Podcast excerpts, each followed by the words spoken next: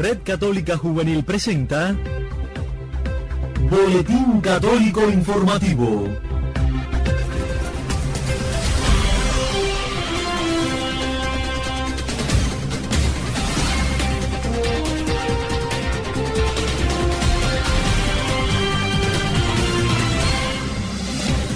Saludos amigos, bienvenidos a una nueva emisión del Boletín Católico Informativo de la Red Católica Juvenil Cubana correspondiente a este sábado 23 de noviembre de 2019. El agradecimiento una vez más a cada una de las emisoras latinoamericanas que reproducen nuestro espacio en sus parrillas de programación. Les invito a irnos de inmediato a nuestra página de titulares. Concluyó en Lima el vigésimo encuentro latinoamericano de pastoral juvenil. El Papa Francisco llega a Japón e inicia la segunda etapa de su viaje apostólico a Asia. Madres sin huelga de hambre salen de parroquia asediada en Nicaragua. Como siempre les invito a una pausa antes de ampliar estas informaciones. A todos muchísimas gracias por la preferencia y buena sintonía. Nuestra radio se expande en cada uno de los corazones. Traigo música de Dios para que el enfermo pueda sanar, para que el sordo pueda escuchar. Lo comentábamos en titulares. Ayer concluyó en Lima el vigésimo encuentro latinoamericano de responsables nacionales de pastoral juvenil de Latinoamérica y el Caribe, que bajo el lema Los jóvenes somos tierra sagrada y la hora de Dios, estuvieron reunidos del 18 al 22 de noviembre de 2019.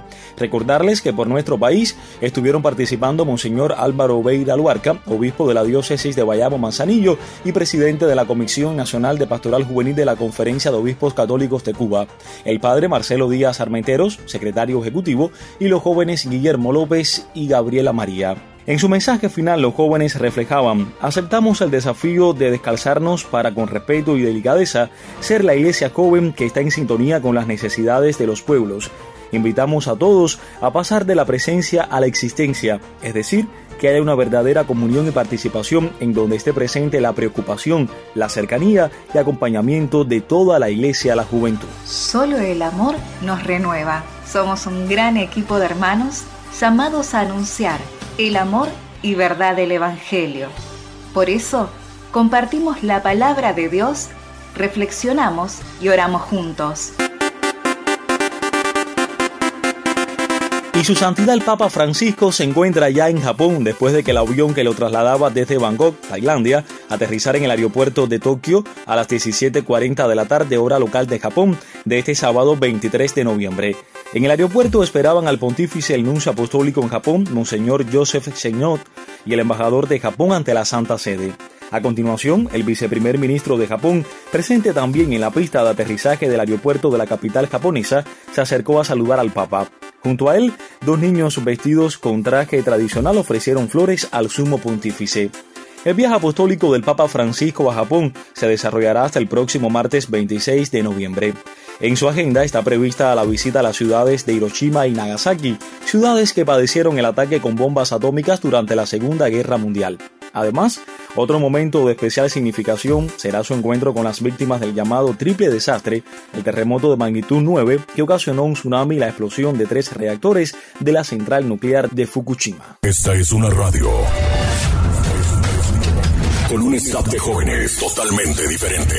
Voz publicidad, voz publicidad.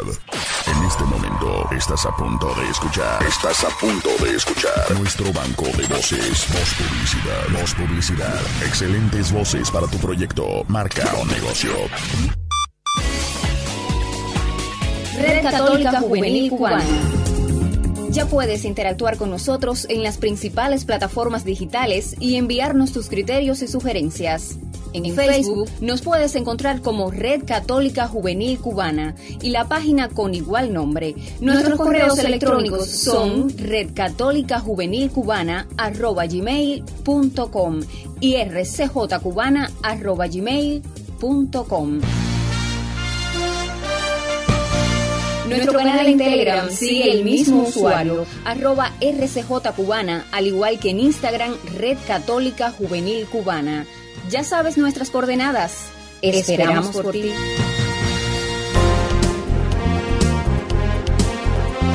Y nos siguen llegando tristes noticias desde Nicaragua.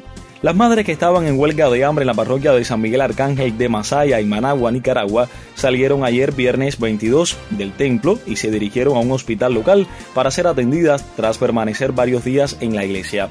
La arquidiócesis de Managua, desde el pasado 14 de noviembre, ha estado al pendiente de la situación vivida por el padre Edwin Román y las 13 personas que iniciaron una huelga de hambre en la parroquia de San Miguel Arcángel en Masaya, entre ellas madres de privados de libertad, indica un comunicado de la Arquidiócesis de Managua. En la iglesia las autoridades cortaron la luz y el agua y la mantenían asediada para impedir la salida de quienes se encontraban en ese lugar.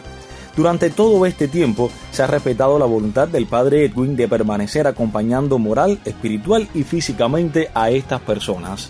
En la jornada de ayer viernes, el padre Edwin manifestó su deseo de salir junto a todas las personas que se encontraban con él dentro de la parroquia, explica el comunicado. Ante esto, prosigue el texto el cardenal Leopoldo José Brenes, arzobispo metropolitano de Managua, junto a su excelencia Monseñor Waldemar Stanislao Sometrax, nuncio apostólico en Nicaragua, iniciaron los debidos contactos con las autoridades solicitando abrir un canal humanitario para el ingreso de ambulancias privadas para trasladar y brindar asistencia médica en el hospital Vivian Pellas a todas las personas que por ocho días estuvieron encerradas fueron titulares en esta emisión que concluyó en Lima el vigésimo encuentro latinoamericano de pastoral juvenil. El Papa Francisco llega a Japón e inicia la segunda etapa de su viaje apostólico a Asia. Madres en huelga de hambre salen de parroquia asediada en Nicaragua.